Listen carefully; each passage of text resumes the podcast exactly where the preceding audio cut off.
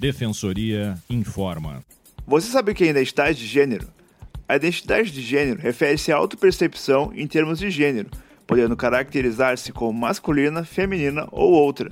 Tal identidade pode estar ou não de acordo com o gênero atribuído ao nascimento em razão de características corporais ou anatômicas.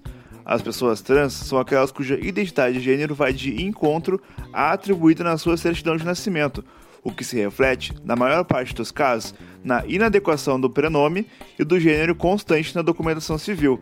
Além disso, a identidade trans pode ou não envolver as necessidades de mudanças corporais. Para mais informações, acesse o site defensoria.rs.def.br.